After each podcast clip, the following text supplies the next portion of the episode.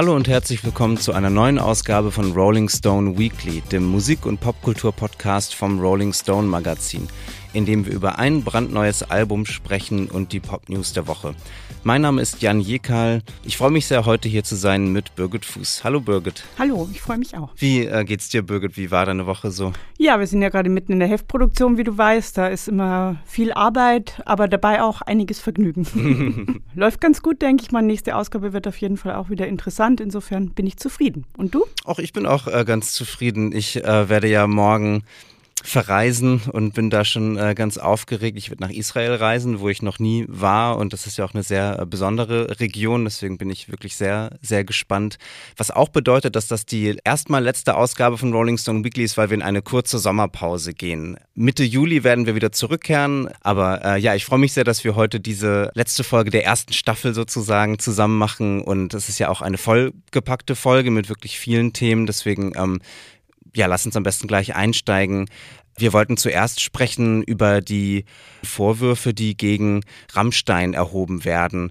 Also es begann eigentlich alles damit, dass eine ähm, junge irische Frau, die äh, am 22. Mai äh, das Vilnius-Konzert von Rammstein besucht hat, danach über Social Media schwere Vorwürfe gegen die Band erhoben hat. Also sie hat erstmal erzählt, dass sie von einer Mitarbeiterin der Band ausgewählt worden sei, gemeinsam mit anderen Frauen in der sogenannten Row Zero zu stehen. Also das ist dann ein ähm, so Art VIP-Bereich im, im, im Konzertsaal äh, sozusagen, wo ähm, dann ähm, man besonders nah an der Bühne steht und nochmal vor der ersten Reihe sozusagen ist. Deswegen die Reihe 0, Row Zero. Und offenbar ist dieser Bereich, äh, also ihren Schilderungen zufolge, ist dieser Bereich vor allem dazu da, ähm, attraktive Frauen der Band dann vorzustellen und dann äh, werden Einladungen ausgesprochen, äh, mit auf eine Aftershow-Party zu kommen und offenbar ihren Schilderungen zufolge ist dann die Erwartung bei diesen Aftershow-Partys äh, Sex zu haben mit Mitgliedern der Band oder konkret mit dem Sänger Till Lindemann in, in dem Fall äh, dieser Person. Und sie sagt dann eben auch oder ihre ähm, Ihre Vermutung ist, dass dann bei dieser Party ihr auch etwas in ein Getränk gemischt wurde, weil sie dann am nächsten Tag aufgewacht ist und sich äh, schlecht gefühlt hat, so, so, wie es eigentlich nicht zu erklären wäre mit dem geringen Alkoholkonsum, den sie sonst an dem Abend hatte. Und es ist wohl auch zu der Situation gekommen, dass äh, ähm, Till Lindemann, dass, dass er gereizt reagiert hat, als er gemerkt hat, dass sie äh, gar nicht interessiert daran war, äh, mit ihm zu schlafen. Ähm, ja, Birgit, was, was denkst du zu dieser Situation? Vor allem, weil es ja über diesen Einzelfall hinaus ja auf vielleicht strukturelle Probleme auch verweist, ne? Auf jeden Fall. Also ich denke ähm, mal, dass man immer vorsichtig sein muss, erstmal, weil es vorerst eben nur Vorwürfe sind und noch nichts bestätigt. Ich weiß, dass der Spiegel auf jeden Fall schon sehr genau recherchiert und da wird es bestimmt in den nächsten Wochen noch sehr viel geben. Deswegen finde ich, man sollte einfach grundsätzlich vielleicht mal über dieses Row Zero-Ding sprechen und darüber, dass natürlich gab es Groupies schon immer. Ich meine, seit den 60er Jahren. Eins meiner Lieblingsbücher ist von Pamela DeBar, I'm with the Band, wo sie beschreibt, wie sie als Groupie mit allen möglichen Rockstars zusammen war war, die war auch bestimmt kein Opfer. Nur ich finde es schon ein bisschen bedenklich, dass heutzutage auch das outgesourced wird offensichtlich. Also dass nicht mal dieses Aussuchen von jemandem, den man gut findet, noch was, sage ich mal, spielerisches ähm, Spaßiges hat, sondern dass wirklich Leute beschäftigt werden, um Frauen zuzuführen. Also ich finde, da hört es dann irgendwo auch auf. Ich meine, das ist jetzt kein Verbrechen, aber es ist schon ein bisschen nahe auch an Zuhälterei. Also es hört sich ein bisschen so an, auf jeden Fall. Ähm, ja, das finde ich nicht so schön. Ja, und das bringt die Frauen dann ja auch in eine, in eine sehr unangenehme, sehr schwierige Position, ne? Also wenn, wenn man sowieso als Fan oder so sehr aufgeregt ist und dann gibt es irgendwie die Gelegenheit, den Lieblingskünstler irgendwie zu treffen und das ist alles ganz, äh, ganz toll und ganz aufregend. Und dann gibt es ja diese Aftershow-Party und so weiter und dann wird man da irgendwie so hinge, hingelotst äh, und dann und dann hat man diesen Moment der Erkenntnis offenbar, ah, okay, ich bin jetzt eigentlich nur hier wie eine Sexarbeiterin sozusagen, von der jetzt erwartet wird, halt einfach mit, äh, mit jemandem zu schlafen. So und also das, das macht ja ähm, das, das ist ja eine schwierige Situation, in der es dann ja auch sehr schwer ist, sich halt dann irgendwie auf eine Weise zu verhalten, die dann den eigenen Bedürfnissen eigentlich entspricht. Ne? Also weil das ja sicherlich alles sehr einschüchternd sein kann, dieser ganze Kontext, in dem man sich dann so bewegt. Na klar ist es schwer, speziell für, es sind ja meistens sehr junge Frauen, ist es auf jeden Fall schwer. Aber ich denke, es ist schon ein Unterschied, wenn sowas in so einem, sag ich mal, Musikumfeld passiert, zum Beispiel ein Unterschied ähm, zum Arbeitsumfeld, weil da ja nichts dranhängt. Also ich sag mal so, es hängt kein Job dran, kein Lebensunterhalt und so weiter. Deswegen würde ich, was das Machtgefälle betrifft, sagen, ja, das gibt es natürlich. Rockstar-Fan ist ein Machtgefälle, aber finde ich jetzt an sich noch nicht so gefährlich. Und es eben, es gibt die Möglichkeit, Nein zu sagen. Und das war ja offensichtlich bei Rammstein zumindest schon so, dass, mein Gott, dann wird jemand vielleicht wütend, aber sie konnte natürlich gehen und alles andere ist noch nicht so bewiesen. Ich finde, was mich bei dieser ganzen Rammstein-Sache eben auch ein bisschen stört, ist dass jetzt wieder all das raufkommt, auch mit dem lyrischen Ich. Also was hat Till Lindemann schon alles geschrieben? Was ist davon wirklich seiner Person zuzurechnen? Was stimmt nicht? Und das ist immer so ein Problem in der Rockmusik mit diesem lyrischen Ich, das sowieso keiner richtig ernst nimmt. Und es kommt bei Rammstein natürlich jetzt doppelt raus, weil man eben sagen muss, dass diese Texte auch schon immer auch wenn sie überhaupt nicht wahr sind, einfach sexistisch und auch gewaltverherrlichend waren und dass man auch sagen muss, man kann das alles als Provokation verstehen. Ich finde persönlich ist es eine relativ dumme Provokation, einfach nur das, was es in der Gesellschaft eh schon gibt, nämlich Brutalität und Sexismus, auch noch zu verstärken. Und deswegen ist es für mich auch nicht nur, sage ich mal, ein moralisches Problem, ob das jetzt tatsächlich alles so ist bei Rammstein mit den Groupies, sondern auch ein ästhetisches. Also mir fehlt schon das Verständnis, warum Leute überhaupt Rammstein so gern mögen. Aber das ist natürlich meine persönliche Meinung. Ja, was ich noch ganz ähm, erstaunlich fand, ich habe gestern die neue Ausgabe vom Musikexpress äh, gelesen, die wir ja schon so ein bisschen früher bekommen haben. Und da ähm, war eine große Geschichte über Festivals und so der Festivalsommer geht wieder los und auch ein Interview mit dem Sänger der Band Wanda, der dann gefragt wurde, was eine besonders denkwürdige Festivalerfahrung irgendwie von ihm war. Und er antwortet dann, also ja, denkwürdig ekelhaft war, als er mal mit Limp Bizkit auf einem Festival zusammen gespielt hat und er dann so mitbekommen hat, wie halt der Band dann so Fotos gezeigt wurden von weiblichen weiblichen Fans aus der ersten Reihe offensichtlich mit der Erwartung, die Band könne sich da jetzt halt äh, bedienen äh, und, und Frauen auswählen. Und, und das, hat, das hat ihnen halt total angewidert. Und ich meine, dieses Interview wird er sicherlich vor, weiß nicht, zwei Monaten oder so gegeben haben. Ne? Also der, der konnte nicht wissen, dass es jetzt diese Row Zero-Diskussion um Rammstein gibt. Und, ähm, und das fand ich schon wirklich sehr interessant, dass es offenbar ähm, ja kein Rammstein-spezifisches Problem ist, sondern ein, ein Rockstar oder ein Celebrity-Problem äh, äh, sozusagen. Ne? Also diese, diese Strukturen, diese Professionalisierung ähm, und dann halt auch so diese Schamlosigkeit, mit der das dann so betrieben wird. Ne? Also wenn dann jemand wie der Sänger von Wanda, wenn der dann irgendwie sich da auf dem Backstage-Bereich bewegt und der das halt auch so mitkriegt, also wie da halt Frauen ähm, ja so praktisch an die Band gepimpt werden, so es sind tatsächlich, es ist einfach bei sehr, sehr vielen Bands leider so, das muss man sagen, das macht es jetzt auch gar nicht besser, das meine ich es gar nicht, aber das war auch schon immer so. Also es ist mir schon vor 30 Jahren bei der eigentlich recht, sage ich mal, unverdächtigen Band Black Crows passiert, dass jemand von der Security mich gefragt hat, ob ich nicht mal Backstage für ein bisschen Spaß kommen möchte und so. Also das gab es schon immer, aber diese, wie du schon sagtest, Professionalisierung, die finde ich eben äh, tragisch und eigentlich auch total traurig, weil ich sage mal so, wenn man mit Menschen schlafen möchte, kann man sich den doch wenigstens selbst raussuchen, oder? Ich finde, das kann man erwarten, auch von Till Lindemann, von jedem Sänger, jeder Rockband kann man erwarten, dass er sich den Menschen, mit dem er schlafen möchte, selbst aussucht und dafür niemand anderen braucht. Und gerade Rockstars haben es doch noch viel einfacher als andere Menschen. Also weiß ich nicht, warum auch noch das ähm, ausgelagert werden muss und man dafür Leute beschäftigen muss. Das finde ich echt ganz schön armselig. Wir wollen auch über die Alben des Jahres sprechen, äh, nicht die schon veröffentlicht wurden, sondern die, die noch veröffentlicht werden oder von denen wir hoffen, dass sie vielleicht veröffentlicht werden. Äh, einen kleinen Ausblick geben auf das Jahr, gerade jetzt so vor unserer kleinen Sommerpause. Ähm, ja, Birgit, was sind denn Alben, auf die du dich besonders freust? Vielleicht Alben, die schon angekündigt wurden, von denen man weiß, dass sie, dass sie erscheinen werden. Also sehr gespannt bin ich natürlich, wie fast alle, auf das nächste Album von Blur, weil da ja sehr lang nichts war. Und ich finde diese Vorab-Single, The Narcissist hieß die ja, fand ich jetzt nicht besonders stark, muss ich sagen. Ich habe immer gedacht, wo ist denn da der Song? Der hat mir ein bisschen gefehlt. Aber trotzdem bin ich da auf das Album sehr gespannt. Und ansonsten kommen im Herbst noch äh, so Alben, die vielleicht ein bisschen nicht unbedingt für unsere Zielgruppe sind, aber ich freue mich auf das Album von Alice Cooper und auch auf das Album von Dolly Parton. Dolly Parton mm. bringt ja mal wieder ein Album raus und mal gucken, was da ist. Ich habe gehört, sie hat unglaublich viele Gäste dabei. Ja, das wusste ich gar nicht. Das ja, klingt sehr interessant. Das Blur-Album kommt am 21. Juli. Ähm, ich bin äh, sehr gespannt, äh, weil ich da von unserem äh, Kollegen Mike schon viel Gutes gehört habe, auf das neue PJ Harvey Album, was am 14. Juli erscheint. Das ist eine Künstlerin, mit der ich eigentlich nicht so viel ähm, zu tun hatte bisher. Ich bin nie so richtig ganz reingekommen in ihre Musik, aber, aber Mike war da so euphorisch und völlig, also over the moon. Das, das hat mich dann auch sehr, sehr gereizt, dieses Album zu hören.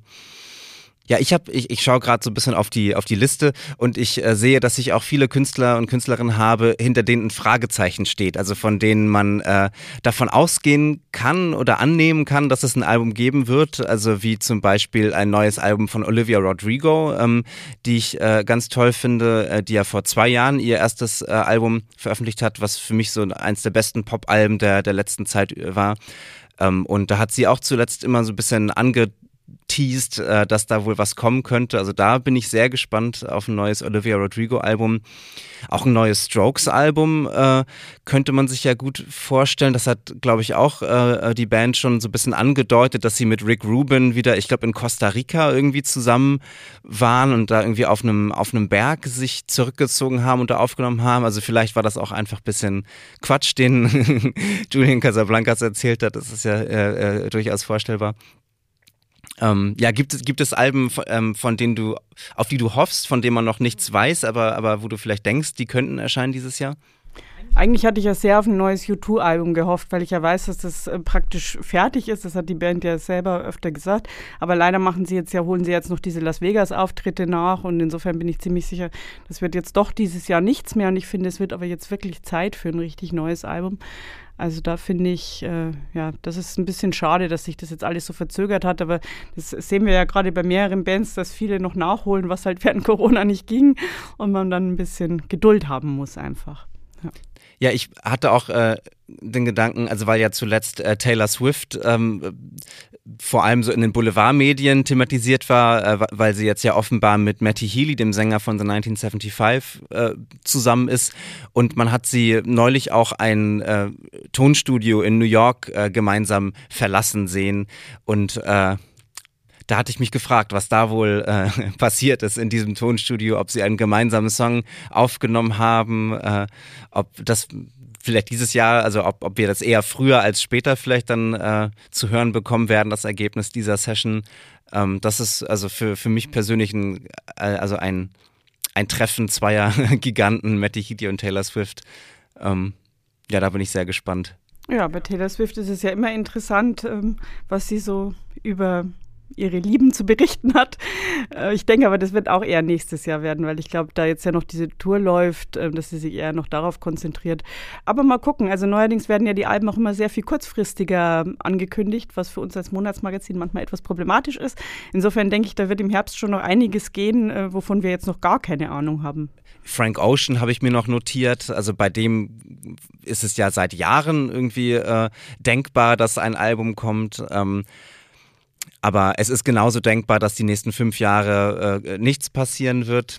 Vampire Weekend haben auch damit kokettiert, dass ihr Album schon zu 90 Prozent fertig sei oder, oder irgendwie sowas hatte, glaube ich, äh, Ezra, der Sänger, erzählt vor einiger Zeit. Ja, es gibt bestimmt noch einige große Platten, die uns bevorstehen dieses Jahr. Kommen wir jetzt zum Album der Woche. Dem neuen Album von Noel Gallagher's High Flying Birds, Council Skies. Noel Gallagher wurde im Mai 1967 in Manchester geboren. Er ist fünf Jahre älter als sein Bruder Liam, mit dem er in den frühen 90ern natürlich Oasis gegründet hat. Beziehungsweise trifft es wohl eher zu, zu sagen, er ist zu der Band gegangen, in der Liam damals gespielt hat und hat gesagt, lasst mich mal eure Songs schreiben, sonst wird das nie was. Und er hatte ja recht. Also er wurde dann Gitarrist und Songwriter bei der Band, die dann Oasis wurde und Liam war der Sänger. Und mit dieser Verbindung sind, sind die, äh, ist Oasis zu einer der größten Rockbands ihrer Zeit geworden. Die Gallagher-Brüder äh, waren schon immer Traditionalisten, also auch in ihren Biografien spiegeln sie eigentlich ihre großen Vorbilder wie die Beatles oder die Smiths, also sind Arbeiterklasse-Jungs aus dem Norden Englands, haben eine Haltung, weniger eine politische vielleicht als so eine also als so eine individuelle, also so Selbstbewusstsein, gewisse Überheblichkeit, Lebenslust, Optimismus, äh, das kann man schon sagen, ist so das, was Oasis ausgezeichnet hat. Sicherlich auch so als Gegenbewegung zu Grunge, ne? als Gegenbewegung zu so der eher depressiven amerikanischen Rockmusik der frühen 90er. Ne? Dann so Songs wie Live Forever, I'm Feeling Supersonic, Rock'n'Roll Star. Also das ist dann wirklich so eine unironische Rockstar, Exzess, Hedonismus, Optimismus-Haltung, die sich dann sehr abgegrenzt hat von, von der amerikanischen Rockmusik der Zeit. Und ja, musikalisch waren sie auch ganz deutlich von eben den großen britischen Bands der 60er inspiriert, auch von den Kings, äh, neben den, den Beatles vor allem. Und dann so der, ähm, man kann sagen, so der Indie-Pop-Generation der, der 80er, also den, den Smiths aus, auf der einen Seite und dann auch so den Stone Roses und anderen Manchester-Bands der, der späten 80er Jahre.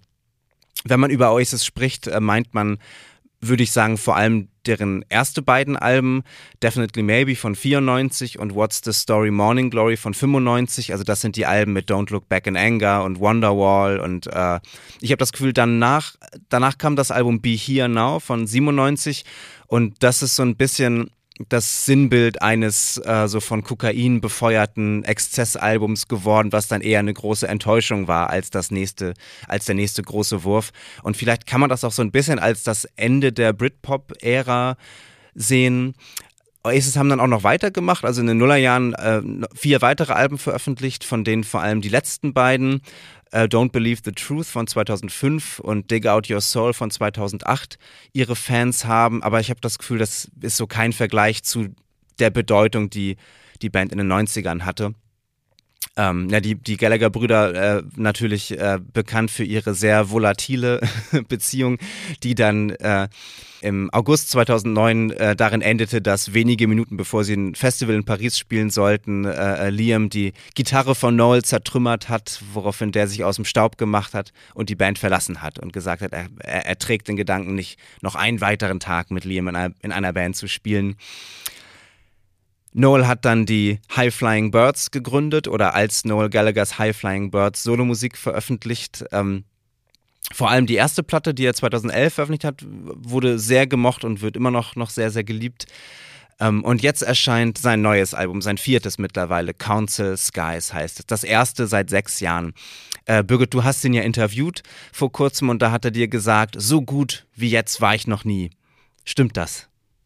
Ja, ich würde sagen, das stimmt. Ich bin ja auch verantwortlich dafür, dass auf unserem Titel hinter diesem Zitat in Klammern steht und diesmal hat er recht, weil ich wirklich finde, dass Council Skies ein überwältigendes Album geworden ist. Und äh, ich war selbst ein bisschen davon überrascht. Ich mochte Noel Gallagher immer, ich mochte auch ähm, vor allem sein erstes Soloalbum, das zweite und das dritte auch, aber ich finde, bei diesem hier hat er wirklich nochmal eine Schippe draufgelegt. Und jeder Song ist auf dem Punkt. Und er hat halt auch keine Angst mit Bläsern und Streichern und Chören und allem anzukommen und ähm, ich mag das wahnsinnig gern. Ich finde, es, es sind wirklich richtig starke Songs und ich finde auch nicht, wie Liam Gallagher das Noel wie eine Maus singt. Ich finde, dass er sehr gut singt schon länger. Also das ähm, hat er einfach im Laufe der Jahre auch gelernt, mehr eben Sänger und Frontman zu sein und nicht der Gitarrist, der jetzt singen muss, weil ihm der äh, Bruder weggelaufen ist oder ihm der so genervt hat. Sondern ich finde, Noel ist jetzt wirklich ein, einfach ein, ein sehr, sehr guter Solo-Performer und dieses Album ist einfach großartig. Und du darfst mir jetzt aber gerne widersprechen, wenn du musst. nein, nein, ich will dir gar nicht, gar nicht widersprechen. Also meine äh ich war auch, ähm, also ich muss dazu sagen, ich habe mit Oasis keine große Geschichte so. Das war nie eine Band, die mir so viel bedeutet hat. Ähm, und deswegen, als ich das Album, das neue Noel Gallagher Album bekommen habe, ähm, bin ich auch mit einer gewissen Skepsis da so, oder das war einfach so die Haltung, gegen die ich mich gar nicht wehren konnte, sozusagen. Dass ich ein bisschen dachte, hm, okay, das, naja, mal sehen, was das jetzt wird.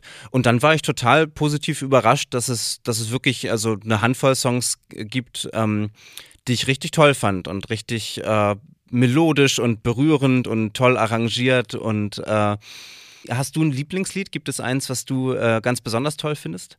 Ja, ich finde, einer der Songs, der sozusagen alles äh, zusammenfasst, was ich gerade gesagt habe, dieses Überwältigende, dieses ähm, wunderbar elegische ist Dead to the World. Auch ein Liebeslied. Also Noel Gallagher schreibt ja eigentlich nur Liebeslieder. Ich habe vor ein paar Jahren habe ich ihn mal gefragt, kann es eigentlich sein, dass du nur Liebeslieder schreibst? Und dann äh, fragte er zurück, stört dich das? Ich so, nein, es stört mich nicht, überhaupt nicht. Aber es ist ja doch äh, bezeichnend, denn man würde, wenn man ihn so sieht, ihn ja nicht unbedingt für einen Romantiker halten. Ist er aber. Und das kommt eben zum Beispiel in Dead to the World wunderbar raus. Und ich habe das Gefühl, bei diesem Album ist es so, er hatte halt in der Pandemiezeit sehr viel Zeit zum Songschreiben. Und er hat ja erzählt, er schreibt seine Songs eigentlich immer im Frühling, immer nach der Zeitumstellung fängt er an, Songs zu schreiben. Und da war halt ähm, sehr viel Zeit diesmal. Und das hört man den Songs auch an. Also ich finde, die sind sehr gut. Ähm, ausgedacht und ausarrangiert und auch ähm, sehr mit Bedacht geschrieben. Bei den Songtexten kann man natürlich wieder darüber diskutieren, die sind ihm ja auch nicht ganz so wichtig, aber die Kompositionen sind einfach ganz, ganz wunderbar und er hatte gesagt, er hat sogar 30 Songs schon, also wir können uns auch auf die nächsten zwei Alben freuen. Wenn die so gut sind wie dieses, ähm, ja, dann denke ich, braucht es keine Oasis Reunion. Ja, das finde ich äh, interessant, was du zu den Songtexten gesagt hast, dass, dass er, dass ihm die selbst auch gar nicht so wichtig sind und das leuchtet mir auf jeden Fall ein. Also ich, äh, also ich habe das Gefühl, dass seine, seine Texte vor allem so eine Aneinanderreihung so gewisser so Pop-Phrasen sind, äh, wo ich mir auch gut, also mir das gut vorstellen könnte, dass diese Texte auch jemand schreiben würde, der gar kein Muttersprachler sozusagen ist, sondern einfach viel mit irgendwie englischer Popmusik aufgewachsen ist und dann irgendwie sind das halt dann so die äh, ja, sind das einfach so, ist das so das Idiom, in dem man sich bewegt und das ergibt dann vielleicht gar nicht so hundertprozentig Sinn unbedingt, aber es klingt irgendwie ganz cool und man kann es aneinander rein. Und damit habe ich auch gar kein Problem. Ja, und was du zu den Arrangements sagst, ähm, das finde ich auch total einleuchtend. Also da gibt es ähm, das Lied, das mir am besten gefällt, ist Trying to Find a World That's Been and Gone. Ähm, das ist ähm, ja auch ein wirklich toll arrangierter Song. Also da hat man auch so Hörner, die dann da so äh, blasen und Streicher, tolle Percussion. Ähm, ähm, es ist auch ein sehr, ich glaube, da ist auch nicht so ein richtiger Beat, wenn ich mich richtig erinnere an den Song. Das ist eher, also eher dann so eine Art Wall of Sound, die dann so um, um Noels Stimme äh, umher ist ähm, und den ähm, und, und da finde ich auch, also dann so das, das Gefühl dieses Liedes halt schon sehr, sehr berührend, ne? Also weil es dann ja auch ein bisschen sowas Elegisches hat und, und sowas Sehnsüchtiges irgendwie, ne? Und so eine gewisse Nostalgie und so eine gewisse Traurigkeit, äh, eine Melancholie, die er da zeigt. Ähm, das hat mir sehr gefallen. Und es ist auch der kürzeste Song. Also der geht äh, ziemlich genau drei Minuten. Und das hatte ich so ein bisschen, oder so ging es mir dann häufig mit, den, mit einigen Songs, dass sie mir einfach zu lang waren. Also dass ich das Gefühl hatte, sie sind eigentlich in dem Sinne auserzählt oder man hat begriffen, was, was sie machen und, und dann gehen sie aber immer noch weiter und dann kommt nochmal ein Refrain und dann wird nochmal eine Streicherspur eingeschaltet oder so.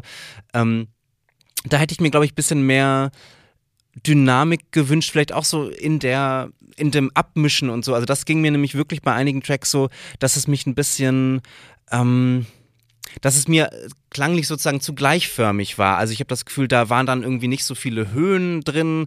Ähm, das sind dann vor allem dann so die, die Tiefen, die dann so dominieren und das ist alles so, also dynamisch sozusagen in einer Range, in der es sich so bewegt. Und ähm, ja, und das hat dann so nach einer Weile mich so ein bisschen so ein bisschen gelangweilt, muss ich sagen. Das ist interessant, weil gerade das mit den zu langen Songs fand ich diesmal gar nicht so. Es ist ja nur einer, nämlich der letzte, Trick of a Number, über fünf Minuten. Die anderen sind ja immerhin drunter. Ja, ich glaube, es ist insgesamt eben eher Noble Knowles Ding, so die Sachen auszuformulieren und ziemlich ähm, auszuweiten. Er hat ja äh, dieses Psychedelische auch ein bisschen, manche sagen vielleicht sogar meandernd. Das ist eben sein Ding. Und ich finde aber auf diesem Album die meisten Songs ähm, präziser, zumindest als auf den letzten beiden. Insofern würde ich mich äh, da nicht beschweren ich finde auch es gut, dass das Album insgesamt, glaube ich, 46 äh, Minuten hat oder so. Also ziemlich so diese klassische Dreiviertelstunde, weil heute ja die meisten Alben eigentlich meiner Meinung nach zumindest zu lang sind. Ich glaube, das Thema hatten wir hier auch schon mal. Und das finde ich bei Noel schon gut. Zehn Songs, 46 Minuten. Äh, mir passt das recht gut. Ich mag auch die äh, Single Pretty Boy wirklich gerne. Ähm, und ich glaube, was mir an der auch besonders gefällt, ist, dass die so ein bisschen. Ähm, in dem Sinne ein bisschen konzentrierter, vielleicht ein bisschen reduzierter auch ist als, als viele der anderen Songs. Also da ähm, hat man dann auch in der Hook so eine ähm, typische Noel Gallagher Yeah, Yeah Melodie. Ähm, aber, aber sie klingt gar nicht so also das ist dann gar nicht so triumphal unbedingt. Das hat dann fast eher so was bisschen melancholisches auch oder sowas fast irgendwie verzweifelt oder so ein bisschen verlorenes. Ne? Also da ist so eine bisschen unheimliche Klanglandschaft. Ich glaube, Johnny Marr war da auch beteiligt an einem Song. Vielleicht hat der da auch dann so ein bisschen stimmungsvolle Gitarren äh, äh beigetragen das ganze Album ist halt auch sehr melancholisch, das sollte man vielleicht auch noch sagen. Also ich finde schon, dass man darauf merkt, dass es ähm, Noel wahrscheinlich nicht so sehr gut ging in der letzten Zeit. Also man weiß ja auch, er hat sich gerade von seiner Frau getrennt und ähm, ja, also ist sehr dünnhäutig momentan, habe ich das Gefühl. Es war auch zum ersten Mal so bei den Interviews, dass sein Manager dabei saß und dass der wohl bei mir jetzt nicht, aber bei anderen wirklich auch reingegrätscht ist, wenn er fand, Noel hat irgendwas ähm, Kontroverses gesagt. Wobei ich finde, wenn jemand was Kontroverses sagen darf und unbedingt sollte, dann ja wohl Noel Gallagher, oder? Also was ist das Problem? Aber an all dem, also man merkt schon, dass ähm, Noel nicht die einfachste Zeit hat und vielleicht macht genau das aber das Album so gut, dass ähm, er wirklich sich hingesetzt hat und überlegt hat, ja, wie geht's mir? Und dieses, was du sagtest, ein bisschen verlorene, das ist eigentlich ganz schön. Ich glaube, das ist ein Gefühl, das gar nicht so wenig Menschen jetzt ähm, hatten während der letzten Jahre, vielleicht auch immer noch haben. Und das kommt in dem Album, finde ich, häufiger so raus, dass man nicht so recht weiß, wo geht es eigentlich hin, was wird die Zukunft bringen. Und da ist er eigentlich sehr am Puls der Zeit, obwohl doch sonst seine Songs immer komplett zeitlos eigentlich sind. Und, aber ich finde, dieses Album, das passt wirklich sehr gut ins Jahr 2023. Du hast ihn ja schon häufiger zum Interview getroffen. Ähm, wie, ähm, wie ist er so im, im, persönlichen Umgang und, und was ist dann, dann, so die Gesprächsdynamik, die ihr dann so habt? Ja, mit Noel ist es immer lustig, weil der unglaublich schlagfertig ist und es ist deswegen auch ein bisschen anstrengend. Also man muss immer auf Zack sein, weil der super schnell antwortet und dann auch erwartet, dass gleich wieder was zurückkommt. Ja. Ich fand ihn aber diesmal zum ersten Mal wirklich ein bisschen eben vorsichtiger. Und es gab auch zum ersten Mal die Ansage, man solle nicht über Oasis und nach einer Reunion fragen, weil er darauf halt gar keinen Bock hat. Das war sonst auch nicht so. Ich habe so standardmäßig immer am Ende gefragt und er hat immer am Ende gesagt, ist nicht. Und ich glaube, dabei wird es auch bleiben. Also ja, vielleicht muss ich mich, muss ich meine Meinung in ein paar Monaten revidieren. Man weiß es nicht. Es kommt jetzt das Jubiläum von Definitely Maybe, aber so wie es momentan aussieht, glaube ich, ist er einfach so genervt von seinem Bruder und von allem, was Liam, sage ich mal, gern nach 22 Uhr auf Twitter absondert, dass er da einfach nicht mehr drüber reden möchte. Deswegen er wirkte diesmal ein bisschen, sag ich mal, dünnhäutiger, ein bisschen angefasster, aber grundsätzlich ist Noel Gallagher, glaube ich, einer der besten Gesprächspartner, die man als Journalistin haben kann. Mm. Wie viele Sterne würdest du dem Album geben? Ich würde viereinhalb Sterne geben. Ich finde fünf Sterne, ein bisschen Luft nach oben ist bei mir eigentlich fast immer. Es gibt wirklich sehr wenige Alben, denen ich fünf Sterne geben würde. Insofern finde ich, viereinhalb hat er aber auf jeden Fall verdient, weil ich, ja, ich, ist ein Song drauf, den ich nicht ganz so stark finde. Alle anderen finde ich wirklich richtig super, deswegen viereinhalb. Und was sagst du? Ich sag dreieinhalb. Ähm, was was wirklich mehr ist, als ich vor dem Hören des Albums erwartet hätte. Ähm, aber ja, es, es gibt, also es sind jetzt ne, zehn Songs auf dem Album und ich würde sagen, es gibt so vier oder fünf, die ich wirklich richtig gerne mag und, und auf die ich auch Lust habe, die weiterzuhören. Äh, dann gibt es aber eben auch die anderen ähm, fünf, ähm, die nicht so hängen geblieben sind oder die, die nicht so viel ja, bei mir ausgelöst haben und wo ich dann eben auch so ein bisschen fand, dass es so eine gewisse Gleichförmigkeit auch gerade so in der, in der Produktion und, und so gibt, die, die mich dann eher so ein bisschen kalt gelassen hat. Ähm, deswegen glaube ich ja dreieinhalb bei mir. Ich muss ein bisschen schmunzeln, weil ich denke, ich wüsste, was Noel sagen würde. Er würde bestimmt sagen, ihr jungen Leute seid versaut von Spotify und habt keine Geduld mehr für lange Songs. Das ist mir gerade noch durch den Kopf gegangen. Manchmal überlege ich schon, was Noel wohl dazu sagen würde, was wir so sagen. Wenn ihr das äh, anders seht oder genauso seht oder andere Anmerkungen, Anregungen habt, könnt ihr mir gerne schreiben jan.jekal.fr at rollingstone.de oder bei Insta oder bei Twitter, da heiße ich Jan Jekal. Ähm, wie gesagt, das ist jetzt die letzte Rolling Stone Weekly Folge für die nächsten fünf oder sechs Wochen. So Mitte Juli sind wir wieder zurück. Äh, da werde ich mit Mike über das PJ Harvey Album sprechen. Ähm, da bin ich schon sehr gespannt. Ähm, also ja, erstmal eine kleine Pause Rolling Stone Weekly. Ähm, aber ich freue mich schon auf die zweite Staffel. Ähm, vielen Dank, liebe Birgit, dass du heute hier warst. Ja, vielen Dank. Und ähm, vielen Dank fürs Zuhören und bis bald.